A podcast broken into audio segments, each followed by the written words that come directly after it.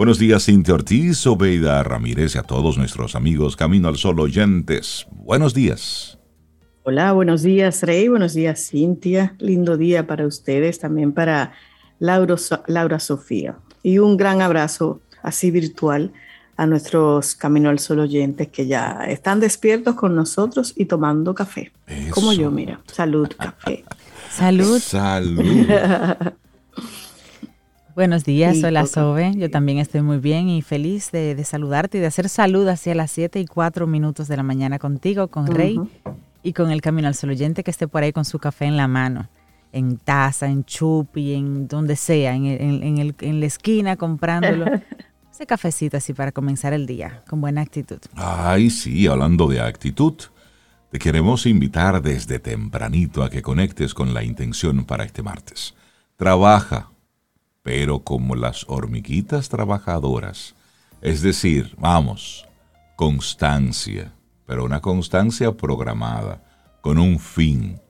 Sí, sí, sí. Porque a veces vamos simplemente como autómatas, vamos a un trabajo y, no sabemos por qué, para qué ni hasta cuándo.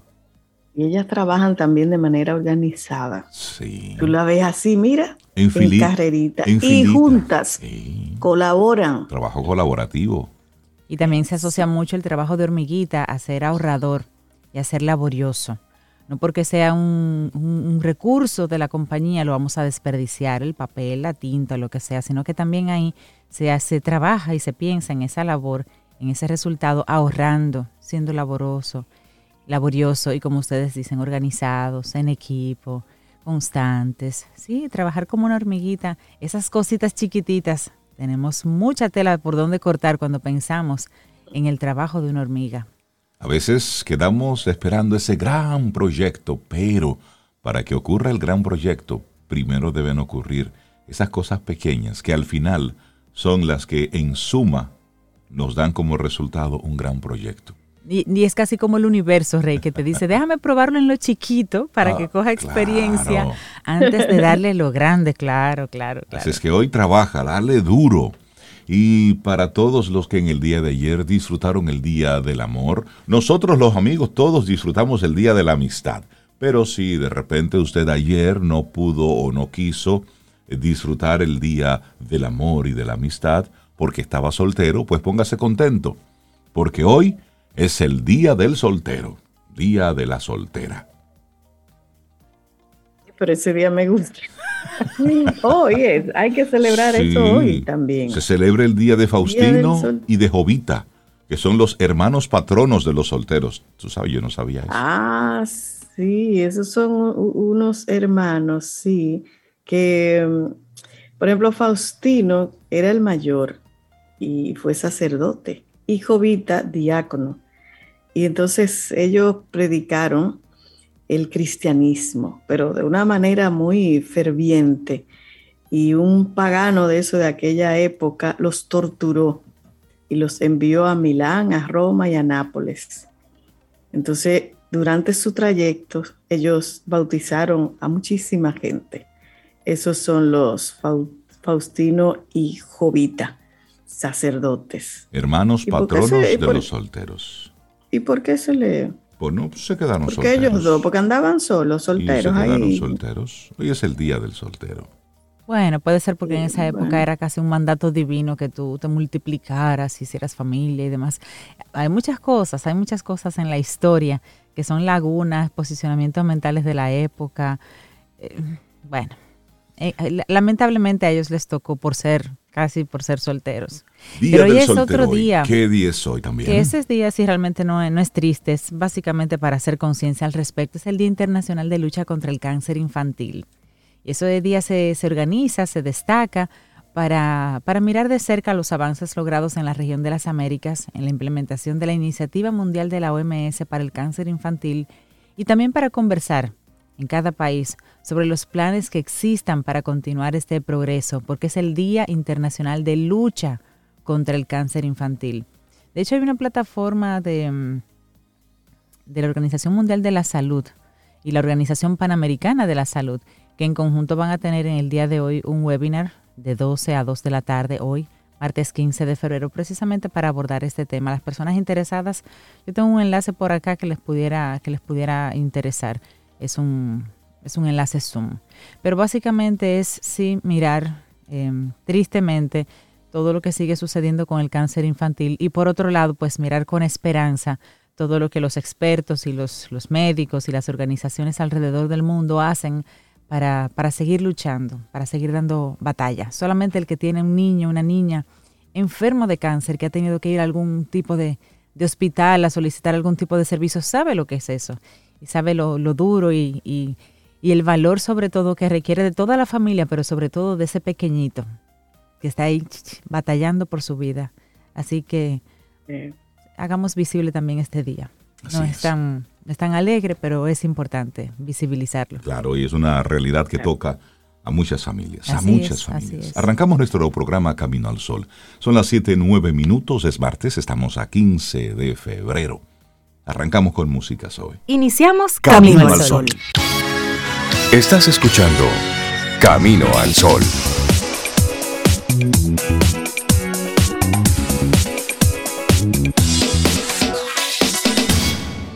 Laboratorio Patria Rivas presenta En Camino al Sol, la reflexión del día.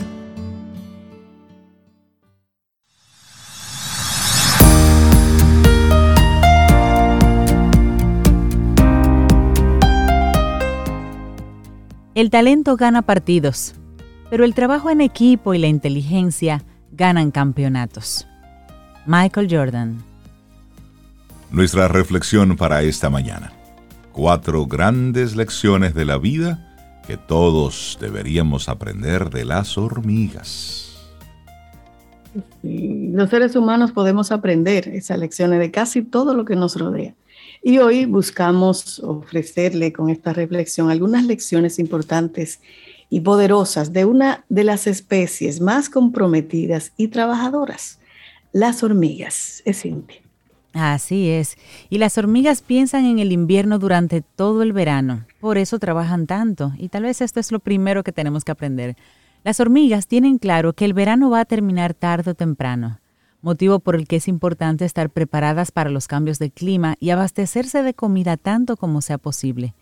Llevando esto a nuestra realidad, podemos aprender que es de sabios aprovechar los buenos momentos para prepararse para la llegada de los momentos más complicados es importante planear y no olvidar el futuro mientras se vive el presente. Como decimos aquí, guardar pan para mayo. Guardar pan para mayo, así es, y las hormigas siempre harán todo lo posible para afrontar los problemas. Estos animales nunca se rinden sin intentarlo, y siempre dan lo mejor de sí mismos. Además, siempre piensan en equipo y trabajan en la búsqueda de comida para toda la comunidad de su hormiguero.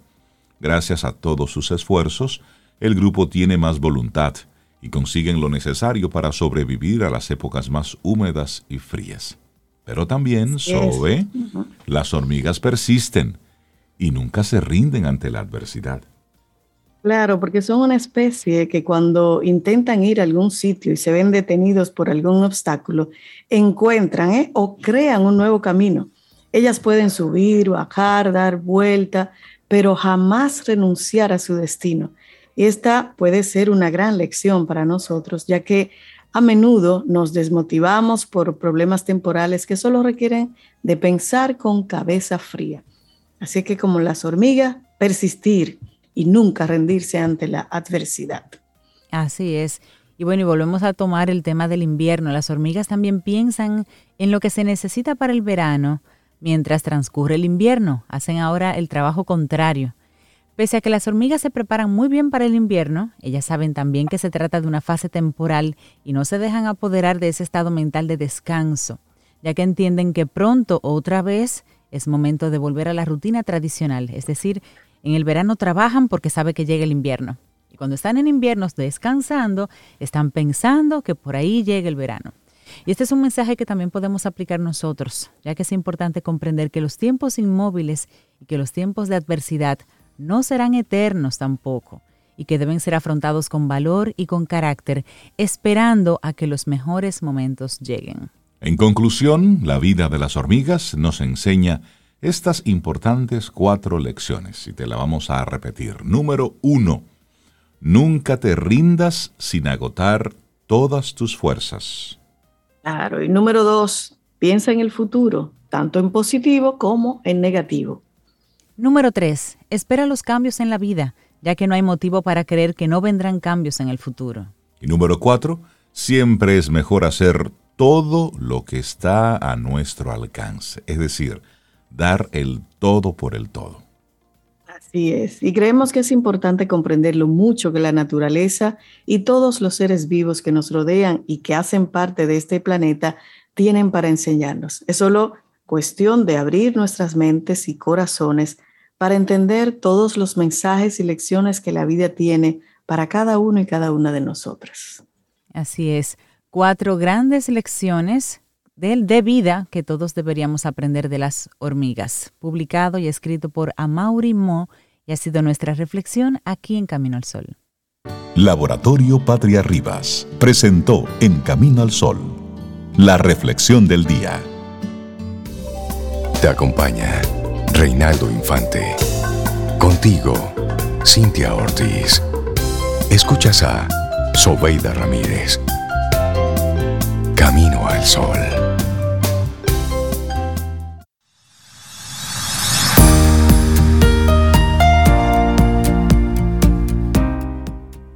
Y esta es una frase poderosa que te puede dejar, que nos puede dejar pensando mucho a los que trabajamos en equipo. Dice, la fuerza del equipo viene de cada miembro. La fuerza de cada miembro es el equipo. Phil Jackson. Ajá. Y lo dice una autoridad en temas de, de trabajar en equipos, de cohesionar talentos y de lidiar con egos. Porque Así tener... Sobre en- todo. ¿eh? Sobre todo esa última parte. lidiar con egos. Tú sabes que el, este documental, esta serie que estaba en Netflix, no sé si sigue, que era sobre la vida de precisamente de los Chicago Bulls y Michael Jordan, mostraba esa, esa forma de liderar que tenía Phil Jackson. Y era el único que entendía a Dennis Rodman. Ni siquiera los compañeros de equipo lo entendían tan bien como Phil Jackson. Como hablábamos ayer, Sí. un personaje. Un personaje, ese sí era un personaje. Un personaje. Entonces, Sí. cuando Dennis Rodman le daban esos arranques que necesitaba explorar su lado más salvaje, pues recibía de inmediato la bendición y el permiso de quién? De Phil Jackson. Le decía, mi querido, vete, Dele para allá. dele para allá y cuando estés satisfecho vuelve. Entonces, cuando él hacía esas locuras y él regresaba a la cancha, bueno, pues venía con energías renovadas, con fuerzas renovadas. Pero eso solamente lo entiende una persona que conozca cómo funciona su equipo. Claro. Sí. Así que, Y cada miembro en particular. exactamente, cada uno de esos eh, eh, de cada uno de esos eslabones. Excelente intervención. Bueno, seguimos aquí con, con gente chévere. Un eslabón fuerte de este camino al sol. Néstor Esteves, comunicador, gente que queremos muchísimo y que abraza duro. Néstor Esteves, buen día amigo, ¿cómo estás? Además, no se necesita un Phil Jackson para afanar con, ¿verdad? con ciertos humores y ciertas cosas. No, un poco más sobrellevable que Dennis Rodman. Sí, aquí le buscamos la vuelta. Hola Néstor, buenos días. Buenos días, queridos amigos. Un especial abrazo para ustedes. Eh, todavía un abrazo con efecto san valentinesco, porque Claro. Dios, ¿cómo vamos a encerrar en solo 24 horas estas expresiones de amor y de amistad en, la- en lo que se inscribe ese abrazo del que has hablado? Porque es un abrazo que no solo se ha dicho, es un abrazo que se ha practicado. Sí, que se Sí. Sí, siente. sí, sí, Sí, sí, así sí. es. Así es. Néstor, tengo una pregunta para ti. A ver, ¿Realmente vales? ¿Cómo lo haces saber? Mm, al que le lanzan un fogonazo como ese, eh, realmente lo, sí, lo están, lo están llamando, así como sin querer, queriendo, a que se pongan atención inmediatamente, ¿verdad? A que se pongan la mejor disposición para hacerlo saber. Y para hacerlo saber, no solo de viva voz, no, para hacerlo saber en la práctica. Y justamente es el tema que hoy quiero abordar, aunque brevemente, en unos cuantos minutos. Eh, por eso, porque con altísima frecuencia se nos presenta que recorrer ese trecho entre el dicho y el hecho se nos vuelve como tan difícil, tan difícil. A veces se hace muy largo ese recorrido, porque en definitiva no se llega entonces eh, a lograr eh, el hecho, no se llega hasta la concreción. Solo nos quedamos en decir y decir, máxime, en un tiempo como el que nos ha tocado vivir, en donde ahora todos tenemos tantas posibilidades de decir, se evidencia entonces que falta ese hacer. Y en consecuencia, se cae como esa mentira, se cae como por su propia cuenta. Hay muchos métodos y eso sería harina de otro costal, eso lo podríamos abordar en, cualquiera, en cualquier otro encuentro, en cualquier, en cualquier otra ocasión que, que escojamos, lo, de, lo del tema de, de las verdades y de cómo se sostienen ciertas verdades y de cuánto pueden soportar ciertas verdades. Podría ser un poco como la sostenibilidad de ciertas verdades. Pero Anótalo por ahí para que lo traigas como un tema. Por sería, Sí, sería, sería harina de otro costal, porque hoy justamente quiero concentrarme en el tema de los valores. Normalmente nos encontramos por ahí que una entidad determinada tiene una lista y hay especialistas que dicen, mira, no deben ser más de cinco. Hay entidades que tienen una lista de siete valores. Hay otras entidades que van un poco más allá. Hay entidades que se toman el trabajo de definir esos valores por esto de la polisemia, es decir, ¿qué es lo que queremos decir? Para nosotros, ¿qué es lo que significa ese valor? Ahora, no solo para las entidades, para las instituciones, para las empresas, para las organizaciones, para las marcas, esto vale eh, también para las personas. ¿Y por qué vale para las personas? Porque definitivamente necesitamos creer en algo y creer en alguien. Esa es una necesidad. Cuando no creemos ni en nada ni en nadie, entonces perdemos el sentido, como que, como que, nos, eh, como que sentimos ese vacío, y como que está esa indefinición de, bueno, ¿y hacia dónde marcho? ¿Y cómo es la cosa? Porque necesito, cada ser humano necesita tener un referente. Entonces, cuando estamos hablando de de los valores, estamos hablando de referentes realmente.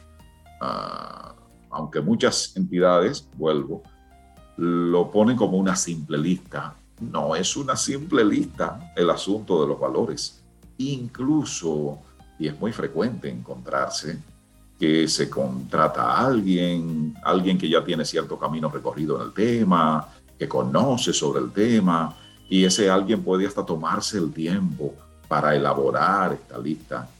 Parece ese un mal camino para el tema, porque los valores son muy nuestros, son muy personales, tienen que ser muy sentidos pero sobre todo, y es lo que termina dando la fuerza que se necesita para esto, se necesita que los valores sean practicados.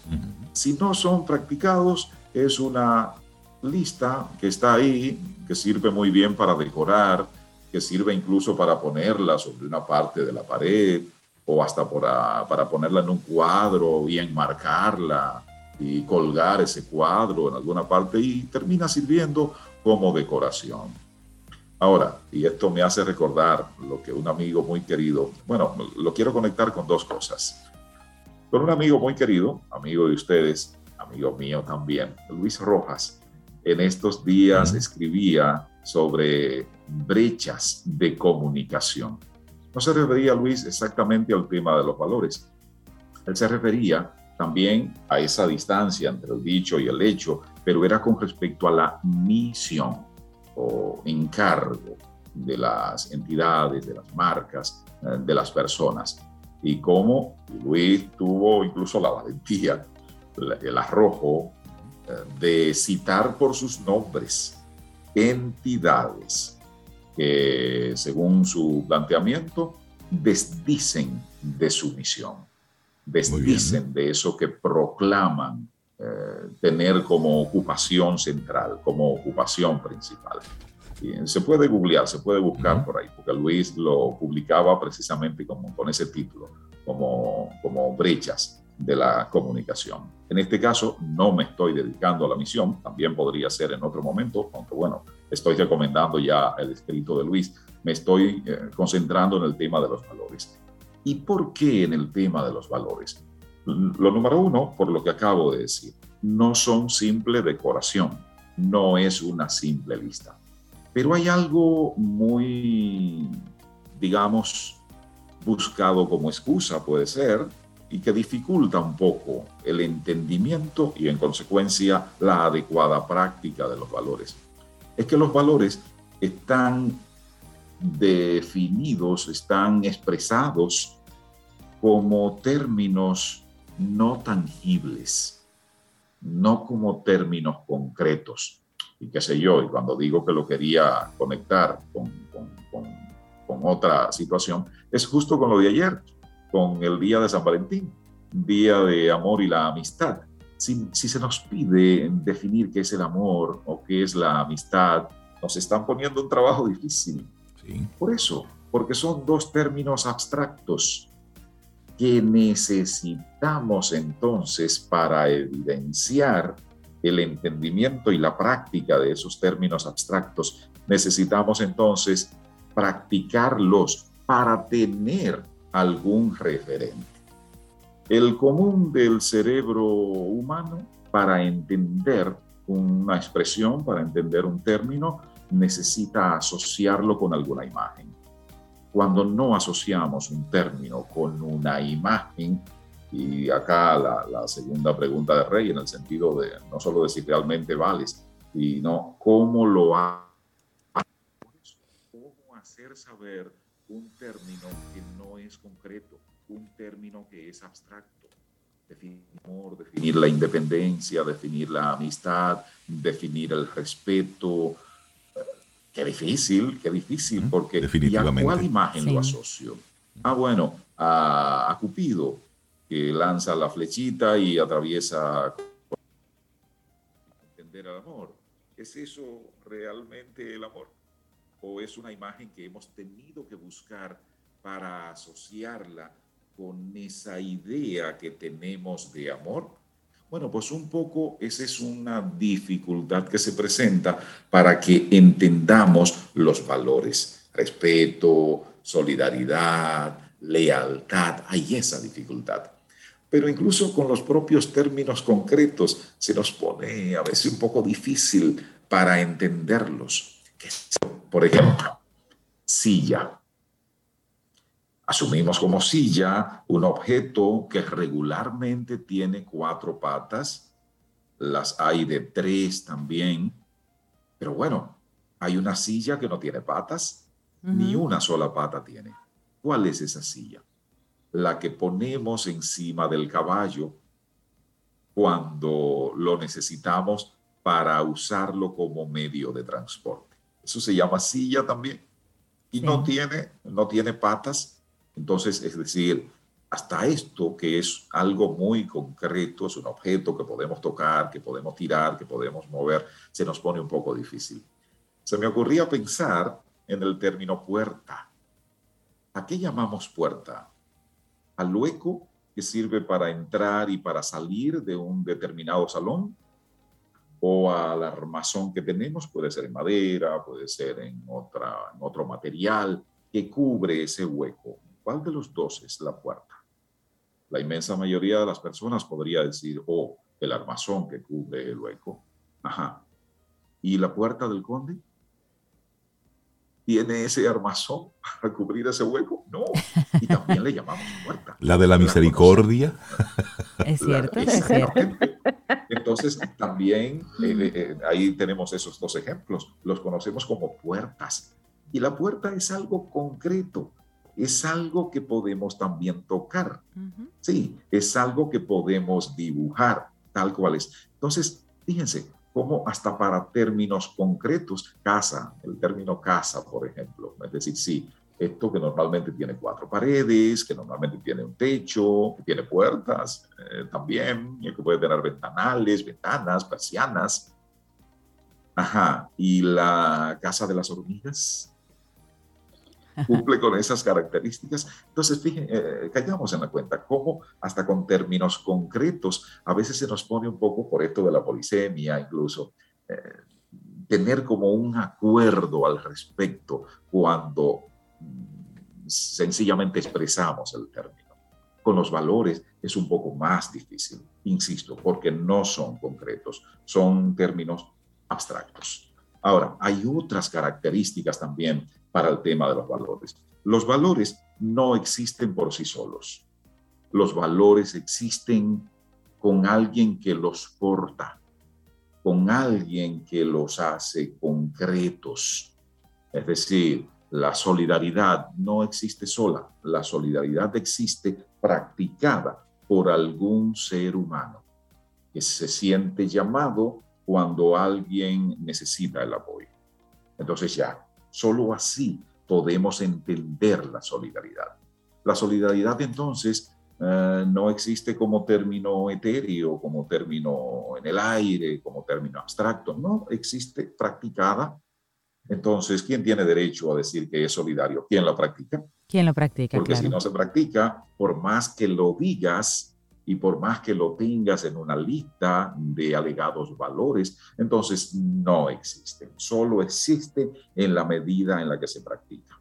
Una segunda característica que tienen los valores es lo que se conoce como polaridad, es decir, el hecho de que exista un valor encuentra un antivalor que se le opone y tú tienes la posibilidad de quedarte en el centro. Es decir, tú no eres eh, antisolidario para usar, bueno, vamos con otro, mencionamos ya la solidaridad, vamos a buscar el valor del respeto. Tú tienes alta consideración por las personas. Entonces, ok, tú tienes el valor respeto. Ahora, el contrario al respeto es el irrespeto pero hay como una especie de punto medio, que es la indiferencia. Entonces, es decir, eso, a eso es lo que llamamos polaridad cuando estamos hablando de esa característica de los valores. El irrespeto llegaría hasta la total desconsideración a la persona, a, a los seres humanos, y la indiferencia es eso, tú ni respetas ni irrespetas, sencillamente eres como indiferente ante los demás seres humanos. Esa es una característica muy especial para que podamos identificar a una expresión, a un término eh, como valor eh, propiamente. Y lógicamente, insisto, es decir, siempre el valor, eh, vuelvo a la característica número uno, necesitará un soporte. ¿Un soporte de quién? De quien lo practica. Entonces, además de que necesita un soporte y además de que tiene polaridad, los hay una tercera importante característica en los valores para responder a, si realmente vales y a cómo haces saber eso que dices valer. Sí, esa, esa tercera característica es la categorización. Sencillamente, hay valores que para ti como empresa, que para ti como marca, que para ti como ser humano, como persona, sencillamente tiene una alta valoración. Entonces estamos hablando de un valor que tú has escogido para ti, porque tú lo valoras grandemente y lo valoras tanto que has decidido practicarlo. Hay otro valor que sencillamente está por ahí, pero que tú no le has otorgado esa importancia tan alta para ti. Y sí, es un valor y lo tomas en consideración y, y lo y lo aprecias cuando alguien lo tomó como valor, por eso, porque lo entiendes como valor. Pero bueno, que tú te ofrezcas como soporte para un valor, que tú entiendas que eso tiene un antivalor, sí, es decir, que existe la polaridad y que tú le hayas otorgado la categoría como para que sea tu valor, es lo que te abre como las puertas para que tú puedas entonces sencillamente ser ese portador que lo lleva a lo concreto, eso que tú, eso que tú has definido como valor importante para ti. Y un último aspecto en este sentido, porque debo ir ya eh, redondeando por un tema de, de, de tiempo, es que además de estas tres características, es muy importante tomar en cuenta lo siguiente. Muchas veces se piensa que es el encargo o misión lo que nos une con otras personas para marchar hacia un propósito, para ir camino al sol, para ir hacia un eh, objetivo definido. Y no, no, no es exactamente la misión, son primero los valores, porque los valores son los que te dictan un poco la pauta para decir, mira, no, no, con esa persona no comparto un proyecto. ¿Por qué? Porque esa persona decidió categorizar valores diferentes a los tuyos cuando no es el peor de los casos, es que quizás esa persona, por sus, por sus hechos, por sus actos, ya demostró que practica justamente un antivalor, es decir, justo lo opuesto a lo que tú enarbolas como valor. Entonces, ese es el punto de partida para decidir vincularte con alguien, vincularte con cierta permanencia, o en caso de que sea extrema necesidad, tú te podrías vincular pero un ratito nada más o para algo en lo concreto. Por eso, porque esa persona tiene otra categorización de valores. En consecuencia, son los valores los que terminan uniéndonos para que marchemos adecuadamente para lograr un propósito. Entonces, así ya recogiendo para poner Lo número uno es que necesitamos creer en algo. Y eso de creer en algo nos lleva a tener determinados valores. Lo otro es que entonces tenemos que ser portadores de esos valores, porque no es diciéndolo, es haciéndolo, es practicándolo. ¿Por qué?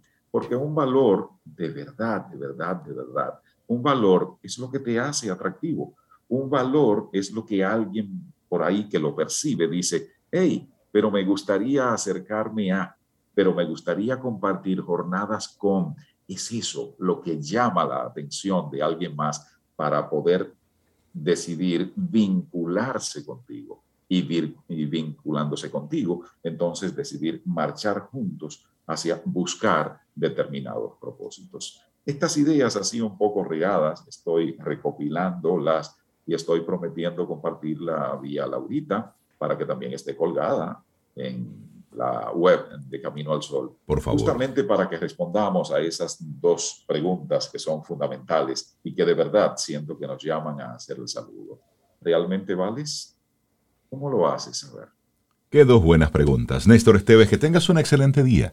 Muchísimas gracias por esta reflexión. Eso hace que quitemos el piloto automático y reflexionemos un poquitito. Néstor, un poquito, sí. Que tengas una muy buena jornada. Y como Sobe es adivina, por eso Sobe, antes de que interviniera yo hablando de estos valores, colocó ah. aquella canción que me puso los pelitos como suele ponérmelos cuando la escucho. Te conozco. Cuando conozco tus valores, realmente te conozco. Un abrazo para ustedes. Recuerden que a través de arroba Néstor Esteves es una vía para que estemos en conexión con Néstor Esteves. Eso. Un abrazo, amigo. Cuídate mucho. ¿Quieres formar parte de la comunidad Camino al Sol por WhatsApp? 849-785-1110.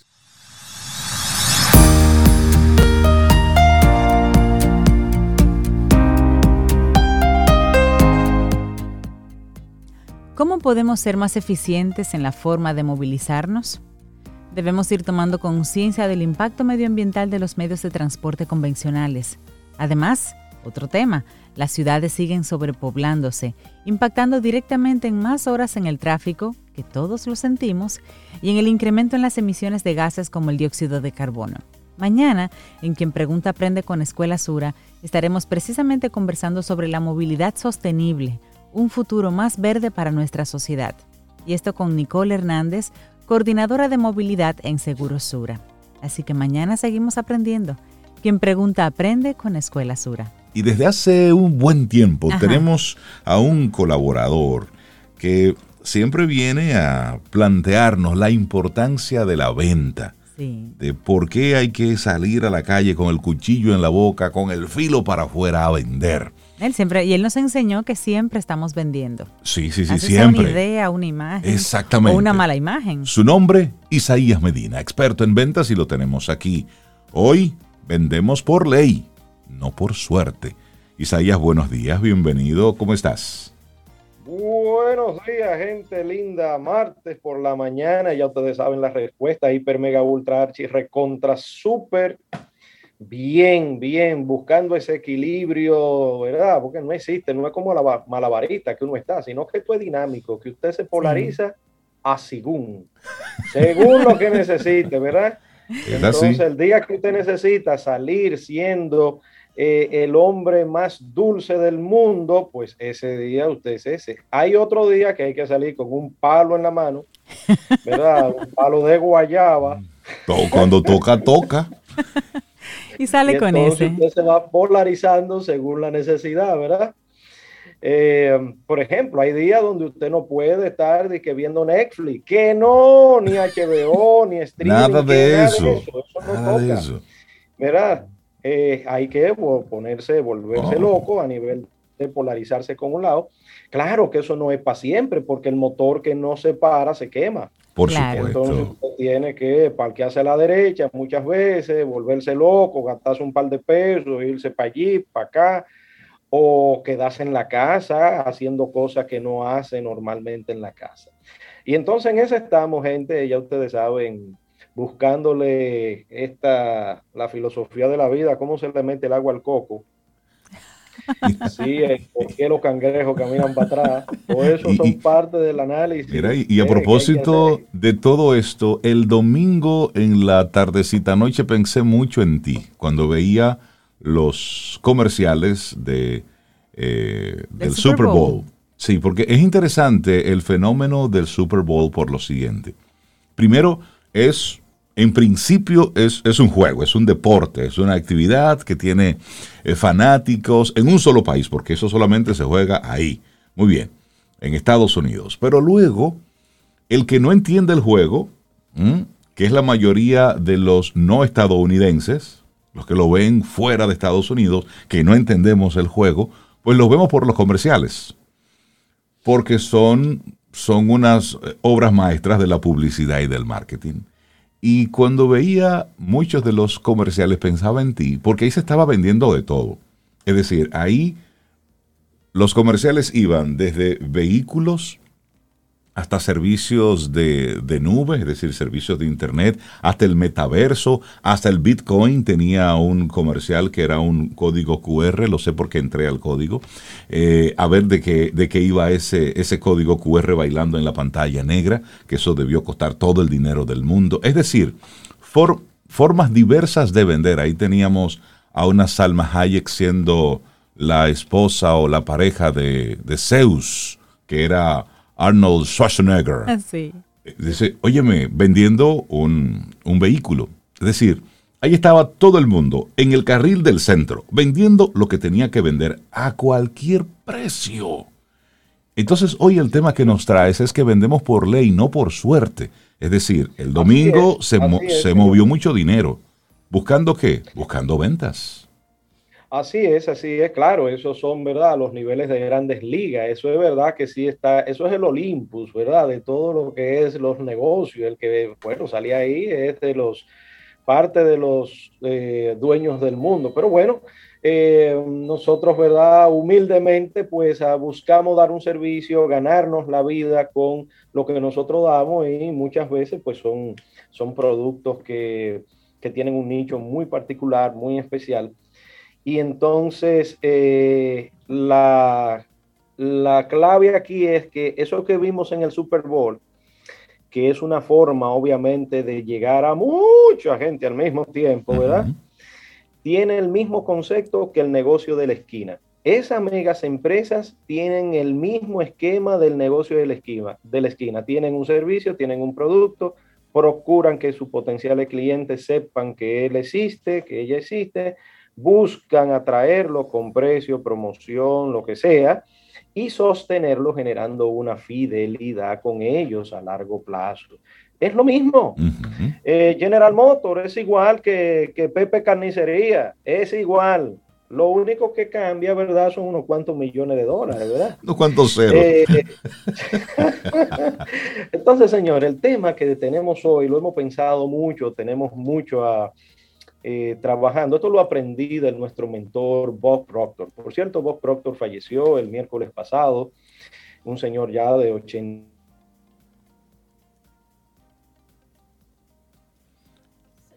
Sí, hemos... años, pero usted lo veía y ese hombre era... Entonces, eh, bueno, pues Dios lo tenga en gloria. Así es, paz a su alma. Bien a, toda la humanidad. Yo me convertí en fan de él en la década de los noventas y recién en el año 2000, pues fue que pudimos estar en, en, sus espacios aprendiendo con él. Así es. Bien, entonces solo aprendí de Bob Proctor de que las ventas son por ley, hay una ley, eso no es de que, que yo salga un día y un, alguien me hizo un pedido y, chévere todo, y esta quincena yo me gané los millones o buen dinero, pero la otra eh, quincena estoy en la miseria absoluta. No, el vendedor que fluctúa tanto no es buen vendedor. El vendedor es como un avión, ¿verdad? Que usted lo lleva hasta cierta altitud, pone el piloto automático, fuápete, y a más o menos a esa altitud siempre va a volar. Los buenos vendedores siempre están en ese rango, increyendo según las necesidades.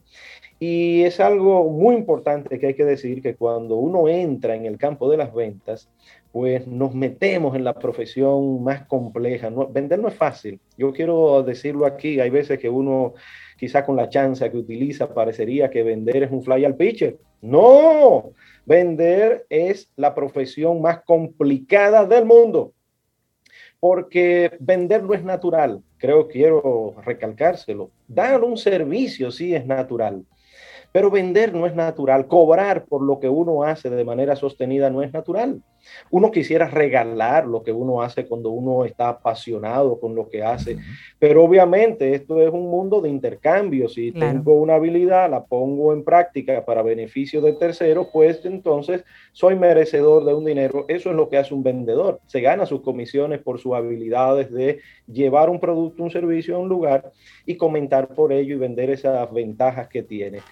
Es la profesión también más fascinante del mundo porque de verdad todos los días uno se está poniendo a prueba. Usted ve que uno va a una universidad, quizá, o a un colegio, o lo que sea, eh, y estudia y le pasa un examen y al final uno tiene un certificado que ya dice que uno pasó. Bueno, el vendedor no tiene eso. Todos los días uno se está probando, todos los días es un examen para el vendedor. Porque hay clientes y hay clientes. Todos los días. Y también Tiene que cerrar ventas sí o sí. Esa es la prueba ácida del vendedor. Show me the money. A veces uno no lo quiere creer así, ¿verdad? Porque suena como demasiado metálico. Pero es la verdad. No, nada que ver.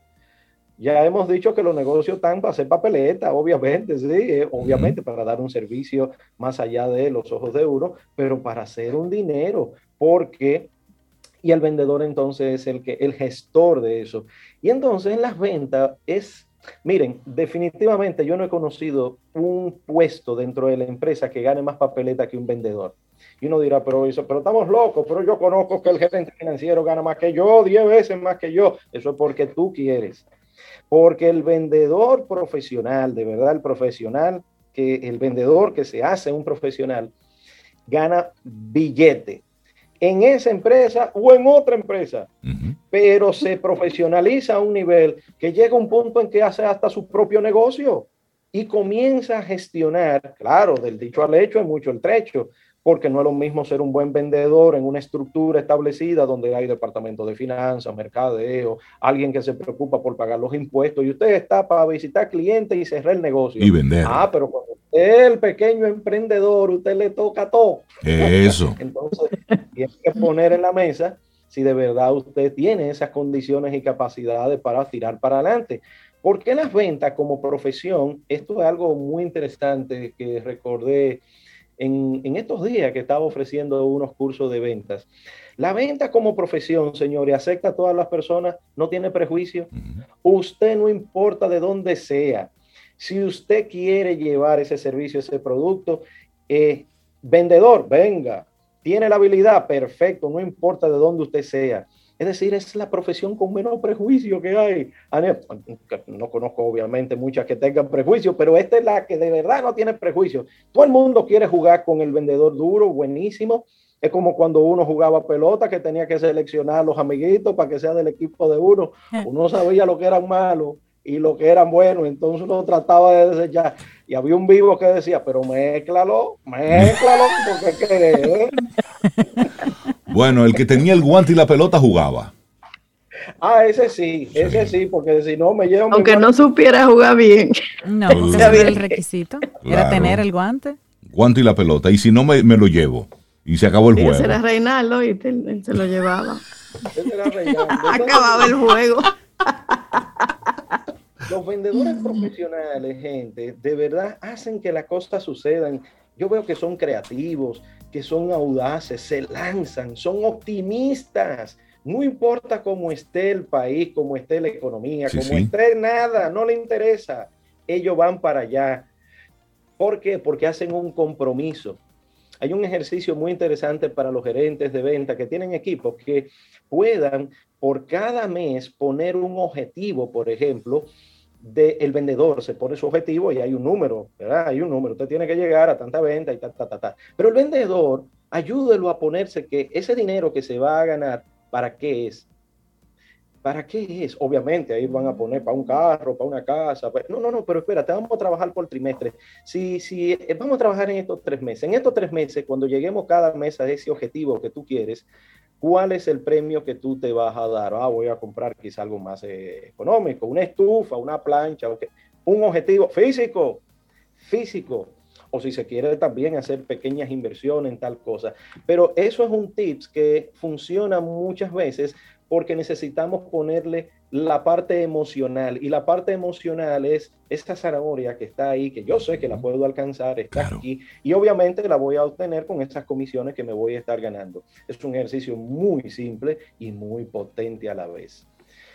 Entonces, finalizando, quiero decirle que las ventas profesionales es una carrera full, así como usted dura 3, 4, 5, 6, 10 años que duran los médicos con sus especialidades, el vendedor también necesita un tiempo. Uno creería que porque ah, no, eso es vender, eh, dale para allá. No, espérese. Él habla mucho, él, es vendedor, él habla mucho. Sí, es introvertido, él habla, dale para allá, muchacho, que tú sabes hablar. Y no, no se trata de eso. Aquí hay que aprender técnicas, hay que aprender el servicio, hay que aprender el producto, pero escuchen más, lo que más que hay que aprender en el proceso de venta para profesionalizarse es lidiar con nosotros mismos. Tenemos demasiado malos hábitos. Un mal hábito que tiene un dominicano típico, debe hasta la taza, le debe a la abuela, al primo, al hermano, a cuatro bancos, la tarjeta. Y eso, óyeme, con eso no hay que quien pueda. Cuando usted lo está llamando, mire. ¿Y cómo tú te puedes concentrar con todo eso? Y es cierto. Nosotros tenemos la vida empeñada. No, Como también cuando hay malas relaciones de pareja. La pareja llamando, mira, ¿dónde tú estás? Hoy es sábado en las cuatro de la tarde, tú estás vendiendo. Sí. Es decir, un vendedor necesita una mente en calma. Tranquilo. Y créame, cuando te pones en la línea de vender de verdad, miren, parte de lo que aprendí, por cierto, con vos, Proctor, es de que los problemas no se pueden lidiar desde el mismo lugar. Entonces, ¿cómo se resuelve un problema? Polarizándose, poniéndose en la acera de al frente. Las personas que tienen deuda juran que van a resolver sus problemas pagando las deudas. No, hay que honrar las deudas, por supuesto. El, polo opuesto a las deudas no es saldarlas, es generar más capital. Generar más capital. Y usted como vendedor tiene una mina, tiene un producto, tiene un servicio, hay comisiones, ¿sí? Entonces se vuelve, se obsesiona con la producción individual y eso es el opuesto a la deuda. La deuda es mírenlo así, es algo pasivo, es algo que está ahí esperando para que usted le quite un poquito todos los días, todos los meses. Cuando usted se vuelve productivo, usted está incrementando su capacidad de resolver con el mundo económico, con el problema financiero. Por inanición mueren los problemas. No se le dan mente a los problemas, se le da mente a la solución de esos problemas. ¿Ok? Bien, Bueno, jóvenes, yo creo que hoy nos ganamos. Sí, sí, sí, ya usted, ya usted se puede acostar. ya usted puede ponerse de nuevo las chancletas, terminarse el café y acostarse de nuevo. Tarea, tarea mental, claro. Usted tiene la boca llena de verdad. Isaías Medina, la gente que quiere conectar contigo, ¿cómo puede hacerlo? Miren, pues sí, estamos, bueno, ya estamos en la tercera semana de mm. febrero. bueno, 829 884 3600. 829-884-3600. Estamos ahí para ayudar, para colaborar, beber un café, hablar, hablar y hablar, ¿sí? Eso es, y resolver. Sí, sobre, todo. sobre todo eso. Isaías Medina, experto en ventas, crecimiento de negocios, escritor, coach, conferencista de venta y motivacional y por supuesto colaborador de Camino al Sol. Y amigo nuestro, claro. Por supuesto. Lo más importante. Muchas gracias por tu participación en el día de hoy. Vendemos por ley, no por suerte. por suerte. esto hay que darle y listo. Un abrazo, Isaías. Un excelente, excelente tema. Ten un buen día, un buen despertar. Hola. Esto es Camino al Sol. Camino al Sol.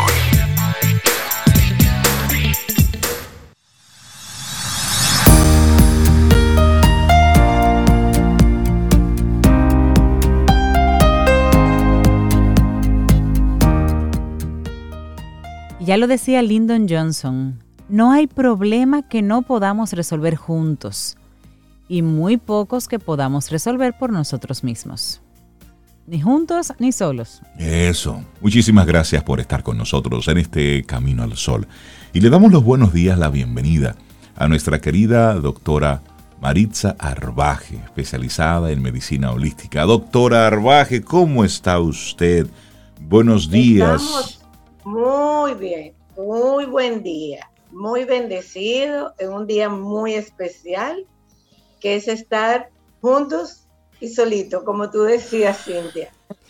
Así es, hay cosas que Pero qué bueno es el tema, inclusive me, me gustó mucho lo de Néstor, porque precisamente uno de mis planes de este año, compartir con ustedes todas las experiencias de estos años eh, trabajando lo que es la terapia psicológica, nutricional, emocional, lo, trabajar lo que es el sistema inmunológico. Y hoy es un tema que se ha repetido mucho, inclusive yo he, hablado en varias ocasiones. Pero ¿qué pasa?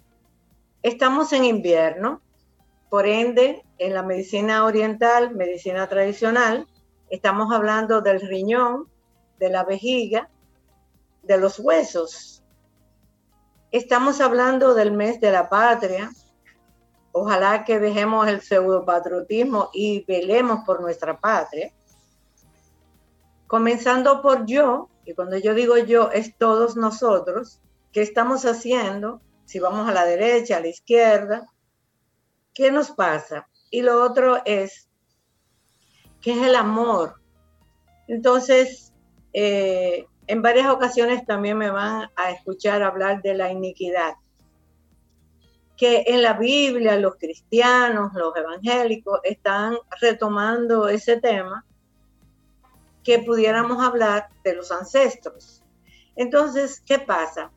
Cuando estamos en el vientre de mamá, como he dicho en otras ocasiones, nuestro cerebro, nuestro subconsciente está vacío. Vamos a hablar, la plataforma de nuestro cerebro está vacía. Sin embargo, estamos muy pendientes de que si va a ser niño, si va a ser niña, si va a tener los ojos como yo, si va a tener el pelo como yo, como, o como su papá. Pero no tomamos en cuenta, y es un año importante en ese sentido, de ver cuál es el ADN emocional, espiritual que traigo cuando estoy dentro del vientre de mamá. ¿Por qué es esto importante? Porque tenemos la capacidad de sanarnos pero se nos olvida porque empezamos a recibir unos vacíos emocionales de mi mamá que está conmigo y que yo estoy absorbiendo todas sus emociones y todo el entorno. El miedo es una reacción que todos tenemos, que no es malo, pero si abusamos de ello, ese otro tema colateral. ¿Por qué digo de lo de este, esta parte? Porque para mí, en mi experiencia, es la causa número uno de que nosotros hayamos perdido la capacidad de la autoestima. Tú no sirves para nada, se cayó un plato y aunque esté en otro lado, tú eres, porque tú eres, porque tú eres. Y recibimos tantas informaciones negativas frecuentemente y ahí empieza el deterioro de la autoestima. Si yo no sirvo para ingeniero, porque yo no sé hacer la tarea de los números, entonces estoy pensando que para qué voy a estudiar ingeniería, mejor me dedico a plomero o, o hacer cualquier cosa. Doctor, en esa misma línea, cuando hablamos de la autoestima, ya en varios momentos hemos conversado con usted cómo algo emocional se manifiesta en nuestro cuerpo. En el caso de la autoestima, ¿cómo se manifiesta una baja autoestima en nuestra salud? ¿Cómo se manifiesta en nuestro cuerpo? Cuando perdemos la autoestima o baja nuestro amor propio, que no es ego ni es prepotencia, que ahí que está la diferencia. Reconocer mis valores y mis capacidades y aquellas cosas que yo debo mejorar no tienen nada que ver con el ego ni con la prepotencia, sino es un reconocimiento, una introspección de aquellas cosas que hacemos, que nos gusta y que logramos eh, buenos resultados. ¿Qué pasa? Que como profundizamos y hablamos como terapeuta y hablamos como amigos y decimos muchas cosas, pero profundizar, que es a lo que quiero llevar en esta mañana, lo de la autoestima es cuando hay una lesión profunda, emocional, y recae en nuestro cuerpo, quien se va a lesionar son nuestros huesos. ¿Y qué resulta? Que nuestra columna, nuestra estructura huesa, hueso, es la que soporta lo biológico. ¿Y cuánto maltratamos nuestros huesos? No es tomar calcio a los 30, a los 50, a los 60 años, sino cómo vamos, inclusive si ustedes observan las personas que están doblegadas, que tienen joroba, que hago un paréntesis, digo, la joroba no se hereda, la mala postura sí. ¿Qué pasa? ¿Por qué yo me voy doblando? Porque he recibido tanto maltrato emocional que a veces son más peligrosos que los físicos, y no estoy de acuerdo con ninguno de los dos. Me voy doblando porque me voy protegiendo, porque siento que no soy capaz de enfrentar ese maltrato emocional desde la niñez, la adultez, mi compañero, mi compañera, el lugar de trabajo. Entonces me voy doblando a tal punto que lesiono mis cervicales y hasta las dorsales. Cuando la lesión es tan fuerte y yo sobrecargo muchas emociones, quien se me va a dañar lesión emocional es la parte posterior del cuello, las cervicales y los hombros, porque la carga es tan fuerte que no soy capaz de enfrentarlo por temor a no tener el valor, la estima de enfrentar esto. Entonces, no solamente la autoestima me afecta emocionalmente, sino orgánicamente. Y es uno de los trabajos que estoy realizando porque la mayoría de las enfermedades lo sabemos que menos que hereditaria es emocional del entorno, de lo que he trabajado con mi nutrición emocional y mi nutrición biológica. Entonces, en ese sentido, ver cómo nosotros revisamos por qué hemos perdido la capacidad de autosanarnos, de autovalorarnos, porque el amor propio me da un reconocimiento. Y cuando hacemos esto, podemos trabajar más fácilmente con un terapeuta. ¿Qué función hacemos los terapeutas? Recordarle a la persona que tenemos delante, que podemos ser cualquiera de nosotros, y recordarle el valor de nuestro interior. Cuando logramos esto, podemos contribuir a que la persona se sane más rápidamente. Si yo confío en Reinaldo, que es mi terapeuta, yo tengo que confiar en mí también y hacemos una empatía y las personas se sanan rápidamente. Trabajan como equipo. También el terapeuta tiene que reconocer que debe dar esa oportunidad. Porque cuando logramos mejorar al individuo que es capaz de, podemos lograr mucha sanación, que es lo que estamos buscando en este momento. Doctora, ha mencionado que una de las manifestaciones de la autoestima en nuestro cuerpo es en los huesos, la columna vertebral, nos vamos poco a poco eh, cambiando una postura, sale una joroba, es decir, el cuerpo está diciendo que me estoy protegiendo, como un signo de una autoestima baja. Pero doctora, también he escuchado que hay unas manifestaciones similares con la comida. Es decir, con comer ciertas cantidades de alimentos o ciertos tipos están relacionados también con el tema de la autoestima. ¿Qué tan cierto es eso? Sí, por eso decía que dependiendo qué alimentación yo le doy a la mente, o sea, tenemos una situación real, externa, pero la lamentación permanentemente nos hace daño. Porque si, ¿qué hago yo con quejarme? ¿Qué hago yo con envidiar, con desear cosas cuando eso me hace más daño a mí que a la persona que tengo de frente o con la persona que hablo al lado, lo que sea? Entonces, si me mantengo en una actitud positiva, mi cuerpo va a recibir, mis células van a recibir ese mensaje. Y es una forma de yo buscar mi recuperación interna. Cuando yo tengo una autoestima baja, son unos vacíos emocionales que traigo probablemente desde el vientre de mamá en toda una trayectoria, porque lamentablemente no queremos reconocer al otro, valorar al otro. Oye, decirle a una persona, qué sonrisa tan linda, qué lindo tú tienes el pelo. ¿Tú sabes lo que te contestan? Ay, pero yo no me he lavado el pelo. Óyeme, no te preguntes. No aceptamos, no aceptamos un Quiero motivarte de decirte que te quedan bien esos lentes, qué linda la chaqueta que llevas, qué lindo está lo que sea, porque esa es la campaña que yo quiero continuar haciendo con las personas que tengo cerca.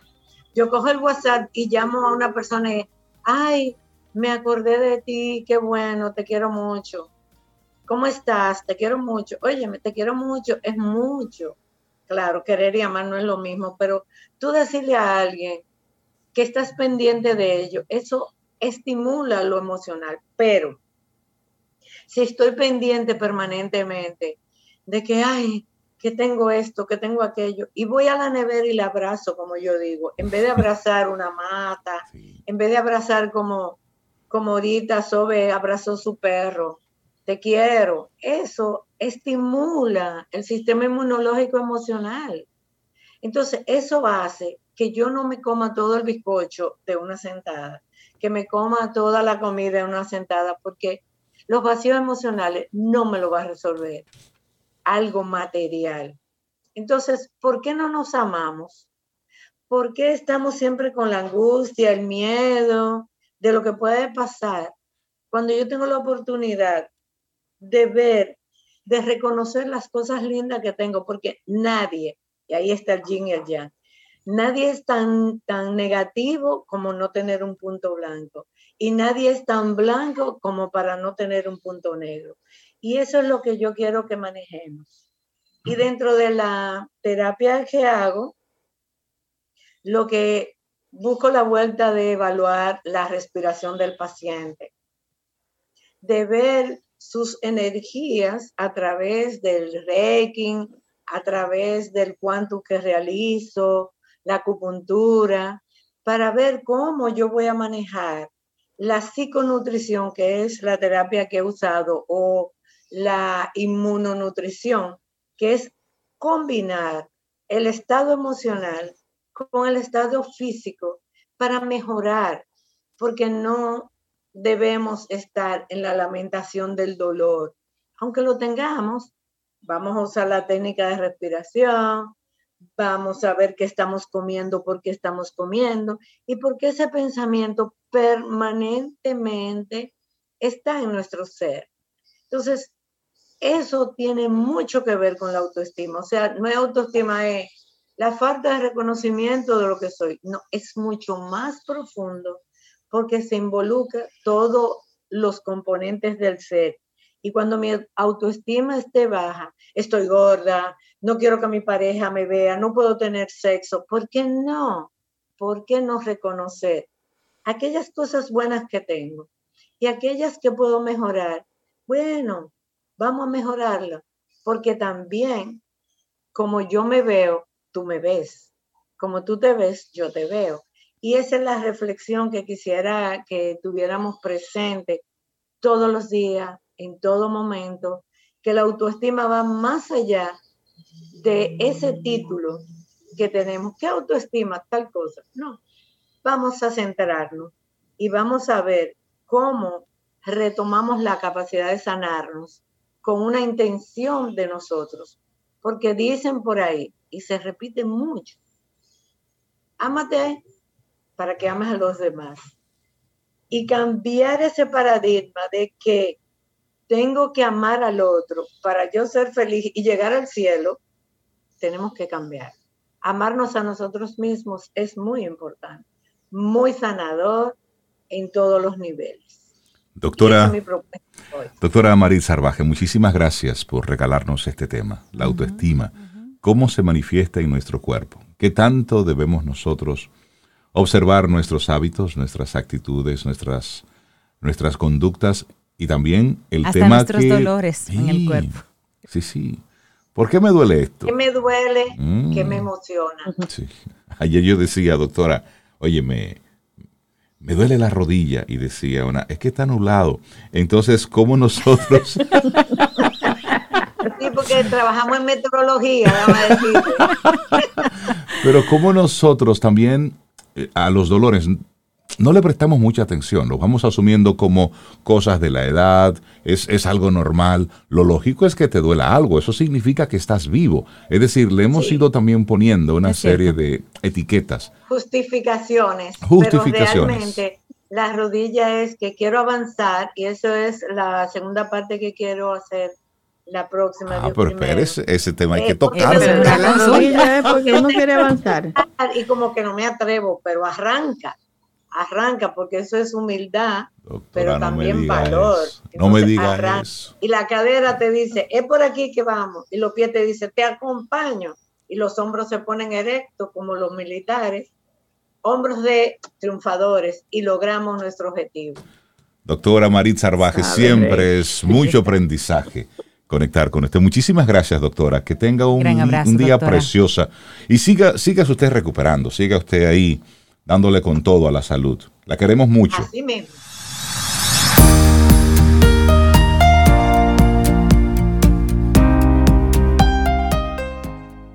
Nuestra última frase del día de hoy es del doctor Alan Fromm.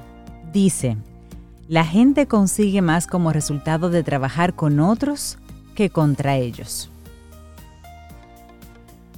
Con otros. La vida no es, no es esto no es, esto no es compet- respeto. y que no es competencia, lo No que es está para competencia. usted. Miren y que se quite.